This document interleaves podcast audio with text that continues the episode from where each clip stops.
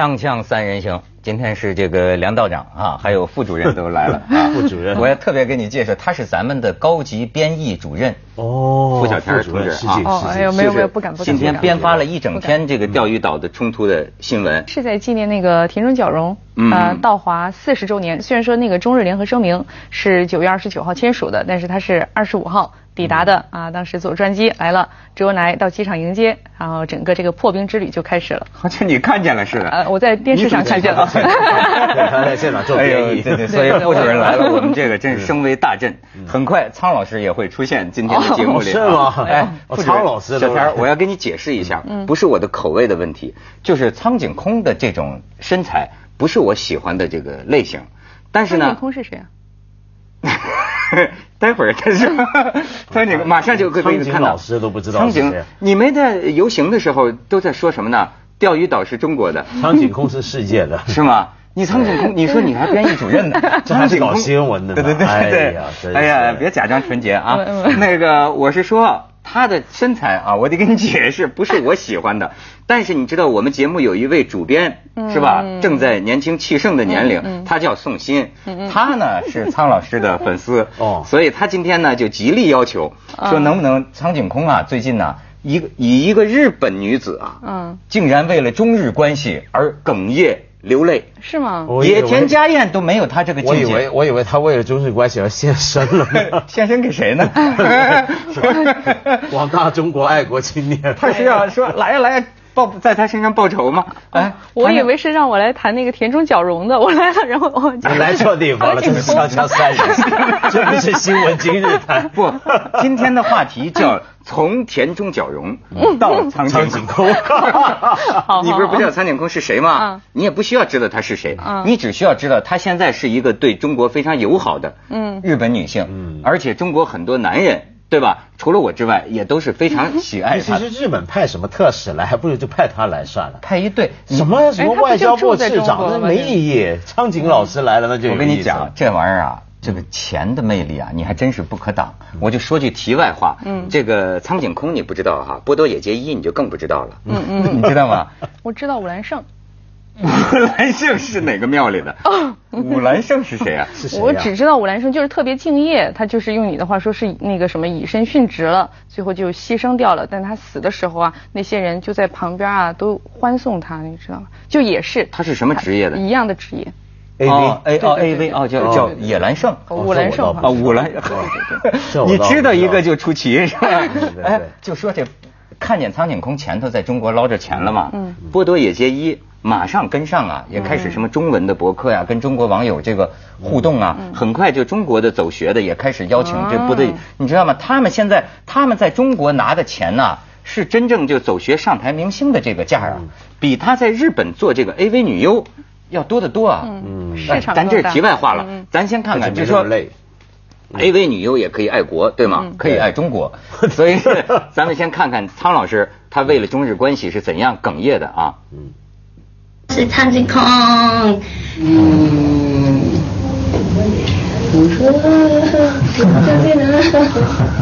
あのいいところを探してほしいなってすごく思いますね。でもそれって人と関わる対一人対目の前にいる人となんか思うことと一緒でなんかあのいいとこ探してほしいなって思います。がその友達同士が興味を持って仲良くできれば変わるんじゃないかなって思ってます。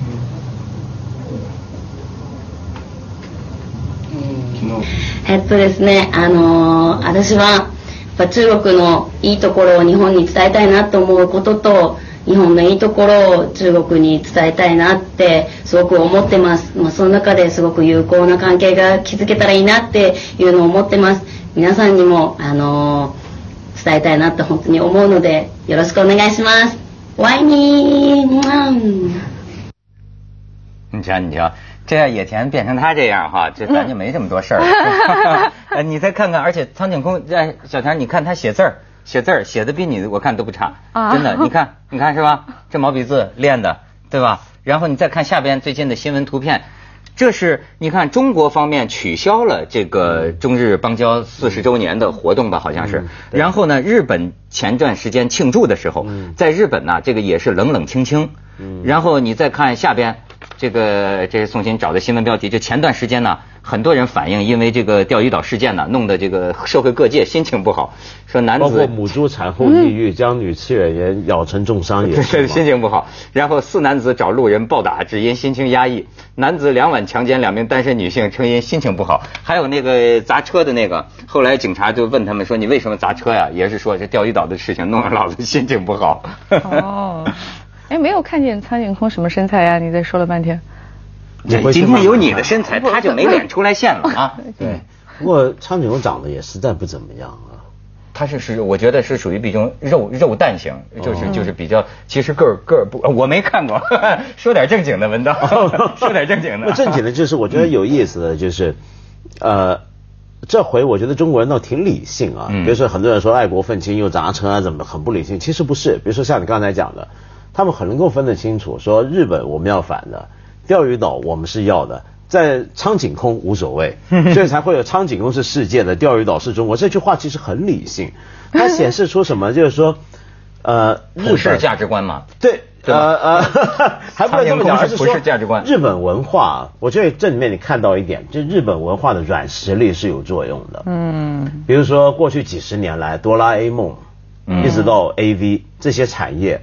它对整个东亚文化真的有很大的影响，影响大到什么程度呢？你比如说像今天很多年轻人他出来要砸日车，要砸索尼，嗯，但是他是怎么看自己从小看到大的日本动画片呢？那个东西他对他感情怎么样呢？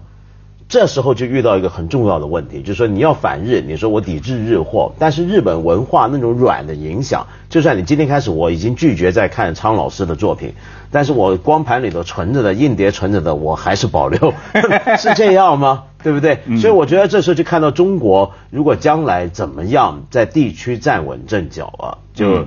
还是需要走这一条道路。哎，我觉得刚才文道兄就有讲到哈，这个日本的软实力，尤其从他这个 A V 产业啊，真的是能够折射出来中国这一批中国男子啊，对日本文化的这种复杂的心理。一方面呢，那肯定是仇日反日的，对吧？这个有不共戴天之仇。但另外一方面，尤其对他那些 A V 女优啊，哎呀，我觉得那是真的有感情啊，不是一般的喜欢，是真正的发自内心的一种感情。你从哪个男的身上发现了？我有认识，真是，就他是一种崇拜，那是偶像。是一种敬重。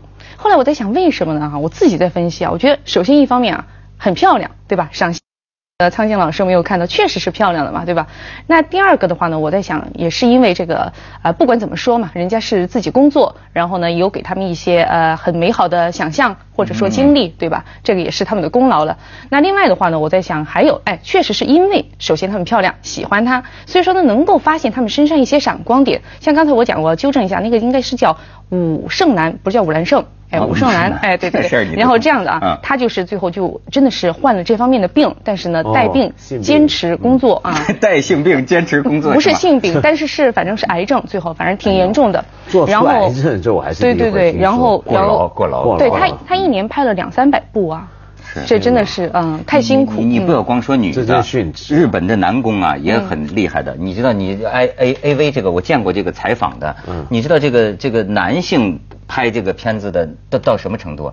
就说他他他他那个上面啊，最后就有无数个细小的裂纹呢。哪个上面？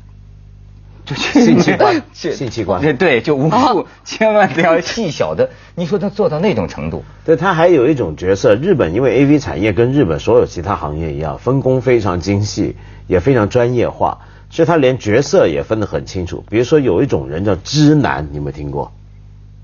啊，我知果汁的汁，汁男是什么呢？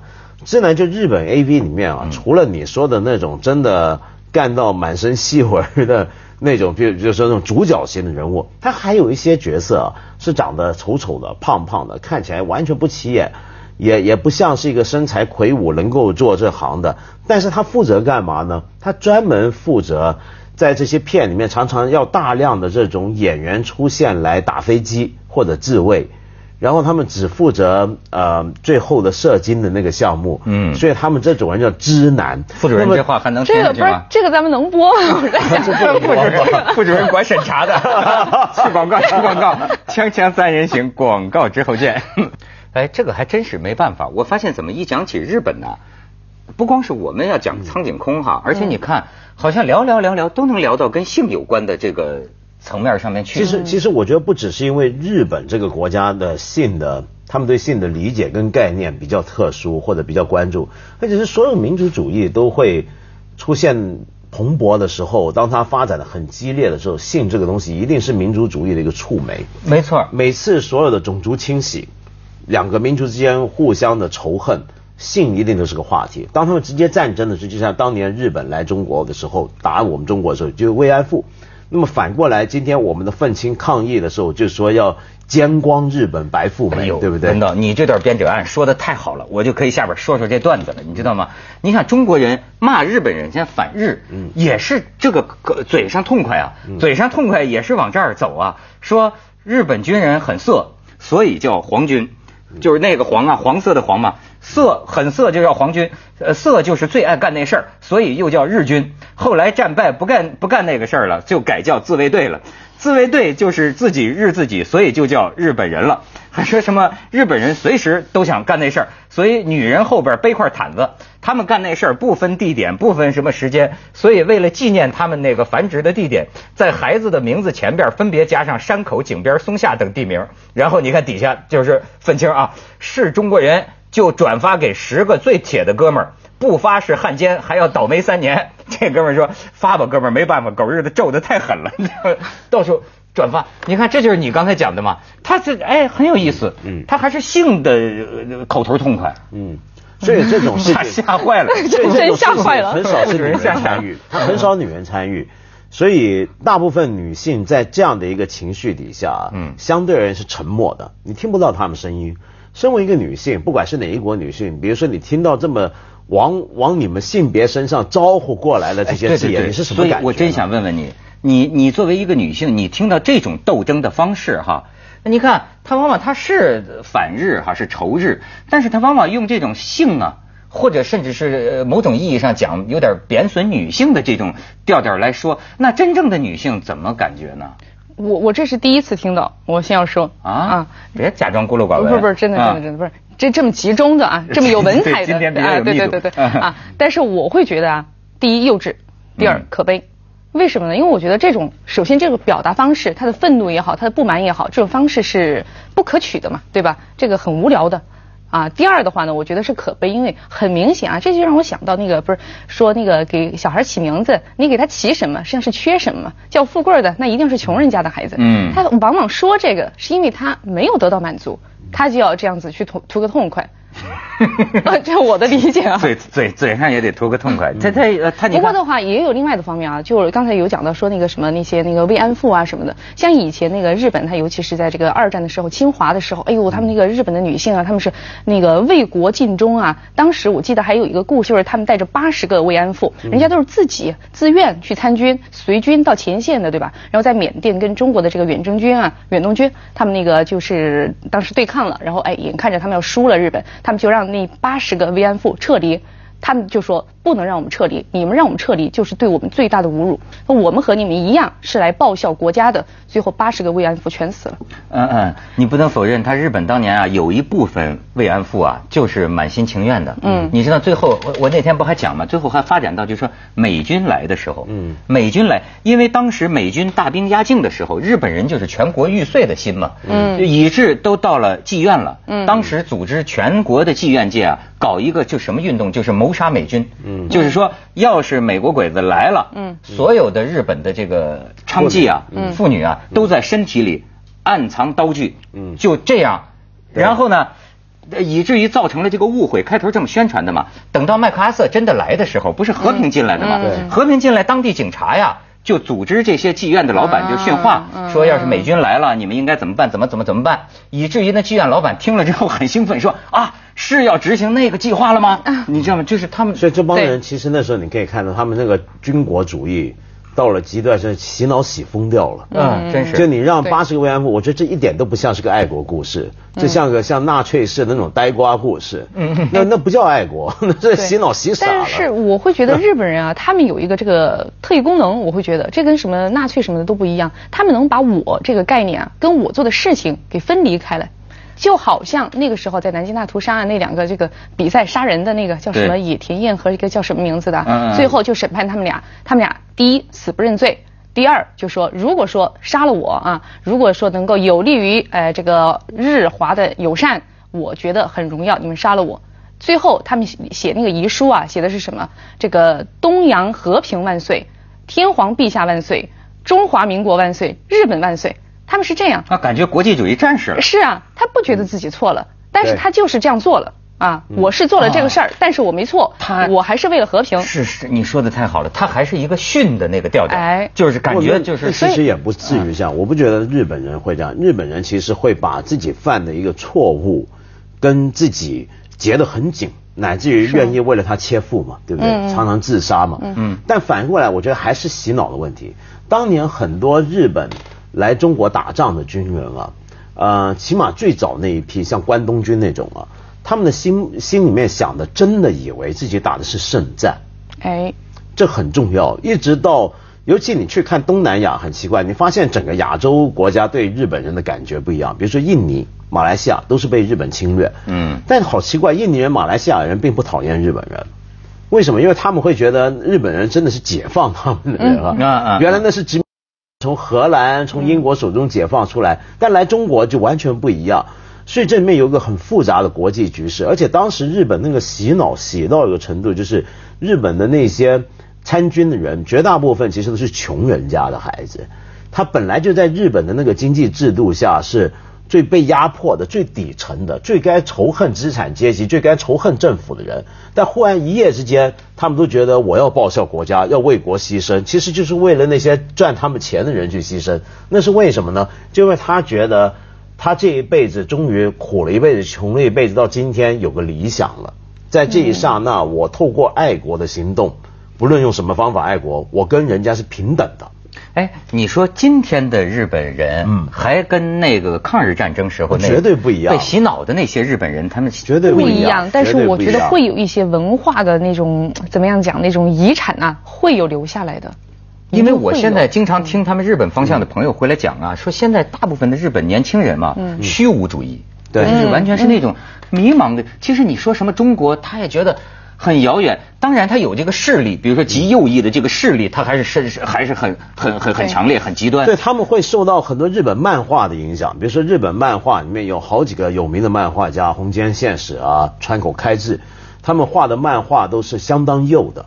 那会影响很多日本年轻人呢，就是往那种右翼思想发展。比如说，觉得我们日本人被人，现在值得注意的是什么？中国人跟日本人的年轻一代的人啊，都觉得自己被人欺负，你知不知道？哦，就日本的右翼跟中国民族主义者的共同特点就在于双方都觉得自己是被欺负的人。你只要看日本漫画那些最流行的漫画，你就知道，他们常常强调我们日本人到哪都抬不起头。嗯，我们到今天我们不是一个正常的国家，老要靠美国保护，在亚洲呢就要面对。北韩的威吓，又要面对那么庞大的中国，我们日本人完蛋了。他总觉得他是被害者，所以咱们要强烈呼吁一下，他们在本国也砸一砸日本车。对 锵锵三人行，广告之后见。哎，副主任刚才想说什么来着？嗯，啊，嗯我说你重操旧业了，今天怎么怎么算就业了？你以为当年靠讲黄段子起家的，今天感觉又跟着皇军回来了，是吧？哎，我是因为我就觉得啊，就是反日这件事儿，我在私私下里这个街道不是饭桌上的这个议论里，就充满了很多性的语言，这确实是个。而且你知道，在中国人对日本人的屈辱当中，嗯。很主要的一个屈辱是关于他们当年呐，糟蹋中国妇女的。是是是，这个我看过那些描述，确实太可怕了。所以就觉得，哎，日本人他们有的时候真的那个心态太扭曲了。但是我不知道是不是也反映一种正常的现象，就是他们当时那个日本大军到了中国，对吧？他们自己带着娘子军呢，有慰安妇的，但他们的将军就下令，一定到哪个城市，你们就强奸哪个城市的那个妇女，就要这样做。他为什么呢？他说，哪怕你们在这个火线上面啊，有的时候失利啊，然后有点灰心丧气什么的，你们在那些地方去重拾信心，满足嘛。哎呀，我就觉得这样子简。太没有人道了啊！对，但其实一路以来，历史上、人类史上太多了，光过去二十年就很多嘛。南斯拉夫。科索沃战争的时候，你不觉得都是这么搞？苏联红军呢？苏联红军当然，你也是希特勒德国，你先侵略了人家苏联了，对吧？但是最后苏联红军打到德国，强奸两百万德国妇女。哎呦，但是你要说起来，首先遭殃都是你不是？但是日本人的心理。接着下来为您播出《西安楼冠文明启示录》。是用毒气，他找不到那么多刽子手。